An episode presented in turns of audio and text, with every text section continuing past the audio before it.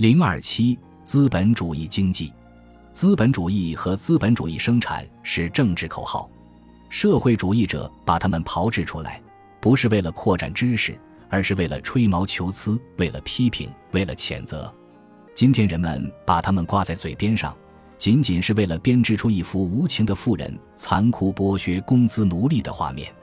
他们除了被用来表示政治体制的弊病外，几乎没有任何用处。从科学的观点看，他们是如此模糊和暧昧，简直没有任何价值。使用者只在一点上是一致的，他们指出了现代经济制度的特征，但这些特征到底是什么，却始终存在争议。由此可见，使用它们是完全有害的。把它们从经济术语中彻底清除出去。把他们留给惯于煽情的斗牛士们，这个建议值得认真考虑。然而，如果我们确实想从这两个术语中发现确切的用途，我们应该从资本计算的概念出发。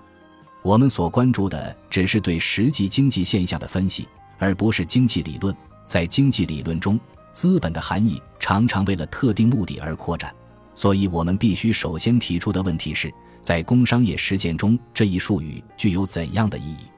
我们发现，它只是被用于经济计算。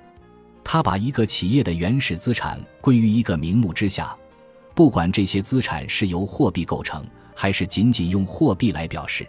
资本计算的目的是使我们确定资产的价值在经营期间发生了多大变化。资本的概念源于经济计算，它的真正的发祥地是会计学。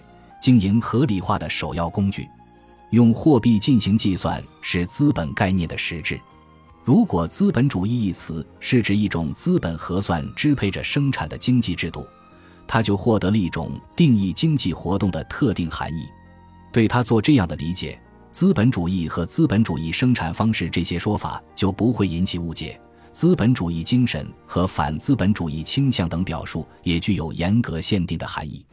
与经常被用来作为社会主义对立面的个人主义相比，资本主义更适合作为社会主义的对立面。那些认为社会主义和个人主义相对立的人，通常有一个默认的假设，即在个人利益和社会利益之间存在矛盾。社会主义以公共福祉为目标，个人主义则服务于特定人群的利益。鉴于这是最严重的社会学谬论之一。我们必须小心地避免任何使其悄然混入的表述方式。按照帕索的观点，如果正确使用“资本主义”一词，它所指的组织通常与大企业的发展和扩张有密切关系。我们可以同意这种说法，尽管它很难同人们习惯于先说 “gross capital” 和 “gross capitalist”，然后再说 “clan capitalism” 这一事实相吻合。但是。如果我们记住只有资本的计算使大企业大公司的发展成为可能，那么以上观点不会使我们提出的定义失效。